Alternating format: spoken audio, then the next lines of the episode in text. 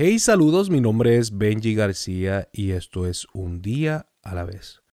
Hoy es un buen día para que tú reconozcas qué es prioridad, para que tú entiendas qué es prioridad.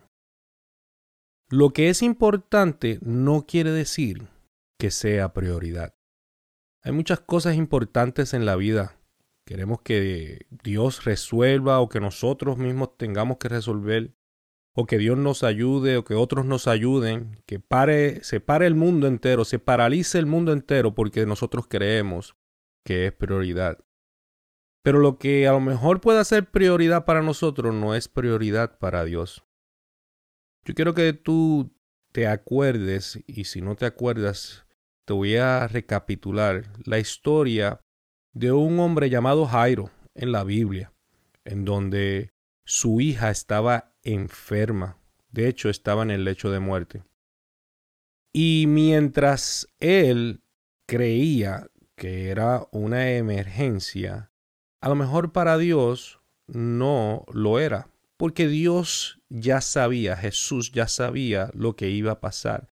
Él estaba en completo control. Hay veces que nosotros creemos que hay emergencias en la vida, pero para Dios no lo son porque él ya sabe lo que va a pasar. Y la, la historia se ve interrumpida por una mujer que estaba enferma ya más de 12 años.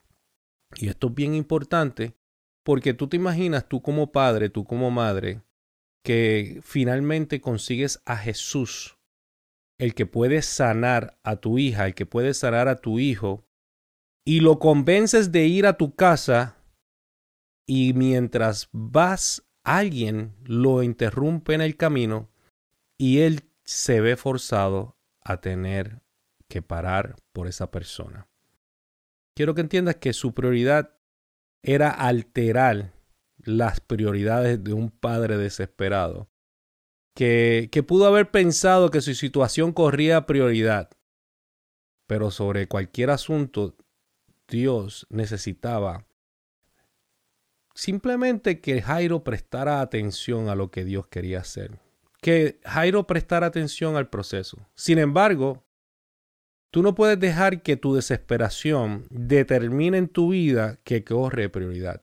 La desesperación viene de las emociones. Dios no va a dejarte desamparado. Y por eso Él interrumpe nuestra agenda para enseñarnos la de Él. Jesús quería enseñarle a ellos y darles la revelación de lo que él podía hacer y para eso él tenía que llegar al tiempo de él. Porque si llegaba al tiempo de ellos, a lo mejor la muchacha no iba a, el milagro no iba a ser el mismo, la muchacha no iba a estar muerta. Y cuando él llegó, él pudo ver hacer un milagro mucho más grande donde todo el mundo se sorprendió y se, y, y se llevó la gloria. So, ¿Qué podía traer más gloria? ¿Una sanidad o una resurrección? En donde hay más poder, quiere decir que sanidad podía haber pasado, pero la resurrección era más gloriosa. Si Jesús hubiese ido al tiempo de Jairo, a las prioridades de Jairo, lo más seguro la niña hubiese estado viva. El poder no se explica, se demuestra. Así que quiero que entiendas esto. Hoy es un buen día para que dejes tus emociones a un lado y entiendas qué es prioridad. Y no todo lo que tú creas que es prioridad es prioridad para Dios. Al final del día, Dios trabajará al tiempo de Él, no al tiempo tuyo ni al tiempo mío. Porque la gloria de Él va a ser mucho más grande al tiempo de Él. Hoy es un buen día para entender que es prioridad para Dios. Acuérdate que la vida se vive un día vez.